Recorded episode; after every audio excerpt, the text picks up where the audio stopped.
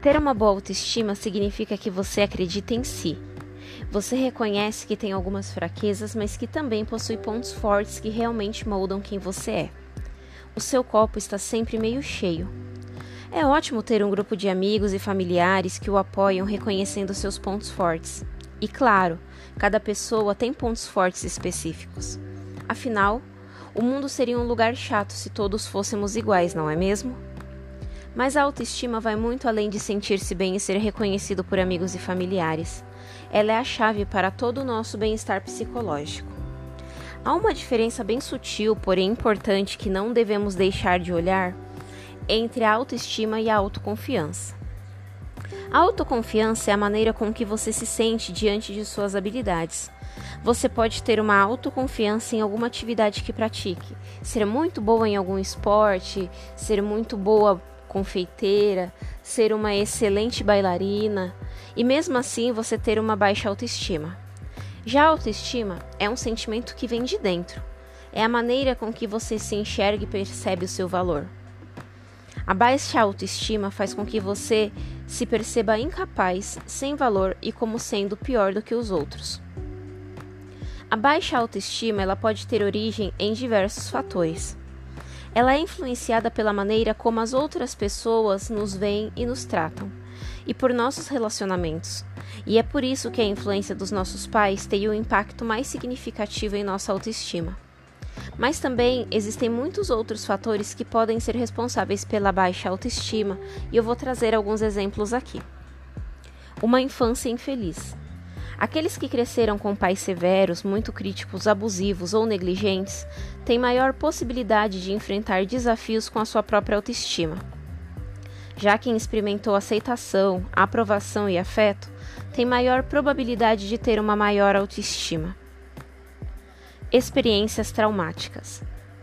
A baixa autoestima também pode resultar de experiências ruins ou eventos traumáticos, como algo que alguém lhe disse ou algo que alguém fez. Essencialmente, pode resultar qualquer coisa que tenha suscitado em sentimentos de vergonha, culpa ou falta de valor. Experiências de fracasso. Para algumas pessoas, a autoestima está ligada ao seu sucesso e realizações ou à falta dele. Isso inclui situações de fracasso ou não atingimento de metas ou expectativas. Autoimagem desfavorável. Talvez para você, como para muitas pessoas, a raiz da baixa autoestima esteja em seus sentimentos sobre sua aparência ou imagem corporal. Não se trata apenas de como você se parece, mas de como você se sente. Somos bombardeados com mensagens sobre padrões inatingíveis desde a infância. Ninguém nunca é bom o suficiente. Ou muito gordo, ou muito magro, ou muito baixo, ou alto demais. Pessoas com baixa autoestima podem se considerar inadequadas, incompetentes e até desagradáveis. Embora muitas vezes saibam no nível consciente que essas condições não são verdadeiras, ainda assim se sentem profundamente por dentro. E é isso que torna os desafios da autoestima tão complicados. O problema real não se trata da realidade do que é, mas a forma como você se sente. Aqueles com baixa autoestima podem parecer socialmente retraídos ou quietos, negativos, inseguros, indecisos, infelizes ou até irritados. É mais provável que eles se encontrem em relacionamentos prejudiciais, que tenham medo do fracasso e se preocupem demais com o que os outros pensam. Por outro lado, aquelas com alto autoestima, na maioria das vezes, sentem um forte senso de valor próprio, confiança, autoaceitação. Mas e aí, Cá, como melhorar a autoestima? Vocês fizeram aquele teste que eu encaminhei ontem? Pois é, ele é uma bússola para você ter um norte de como está a sua autoestima hoje. Mas eu vou aqui passar algumas dicas que vão ajudar você a dar um passo à frente e se tornar uma pessoa melhor. Passo 1. Tente descobrir a raiz da sua baixa autoestima. Identificar a causa raiz real da sua baixa autoestima é uma das coisas mais importantes que você pode fazer para recuperá-la. Nomeamos muitas razões acima. Talvez uma delas, em particular, tenha lhe chamado a atenção. Qualquer que seja a experiência que você tenha tido e qualquer que seja o problema raiz, recomendo que você peça alguém que o apoie durante o processo para identificar e lidar com isso. Passo 2. Faça o seu melhor. Às vezes, conselhos simples são os melhores. Quando você faz o seu melhor, rir ou coloca todo o seu esforço em cada dia, começa a se sentir melhor consigo mesmo. Agora, o seu melhor pode mudar diariamente. Terão dias que você se sairá bem e outros que nem tanto. E isso está ok. É importante lembrar-se de que você está fazendo o melhor possível com o que tem, agora, naquele momento, naquele dia, naquela situação, com esse período de tempo, com o seu nível de habilidade ou conhecimento.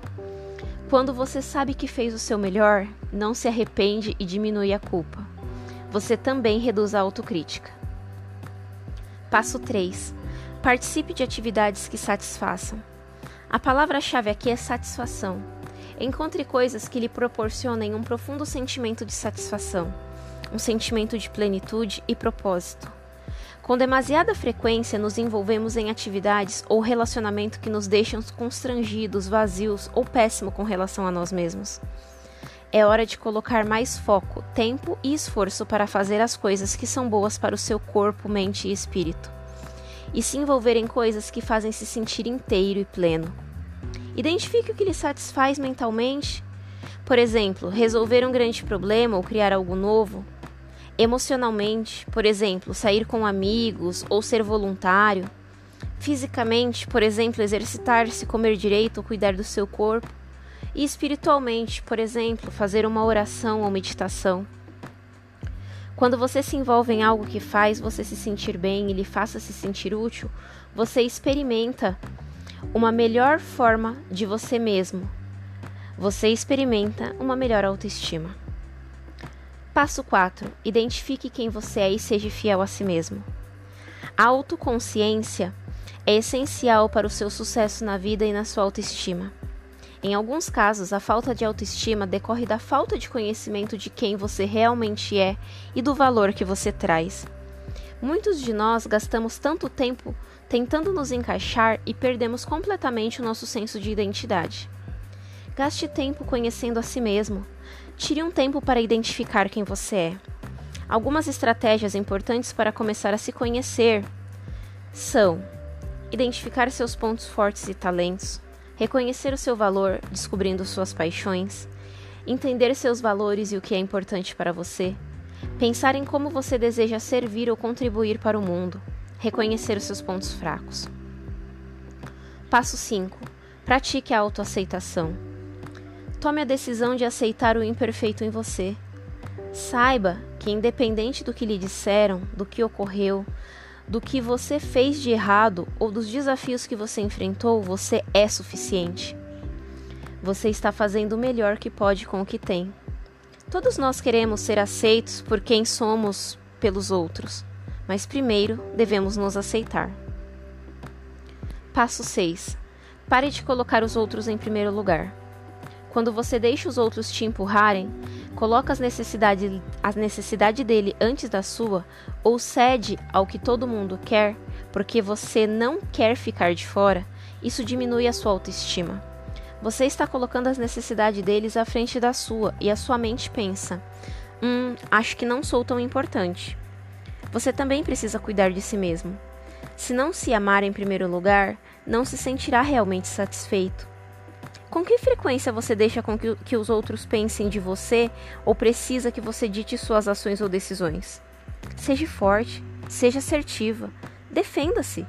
E na hora de identificar o que você precisa, identifique o que você quer para a sua vida. Decida o que é importante para você. Nomear essas coisas lhe dará uma bússola interior para guiá-la. Em seguida, identifique seus limites e os seus valores não negociáveis em sua vida. O que você não está disposto a suportar? Esclareça essas coisas agora.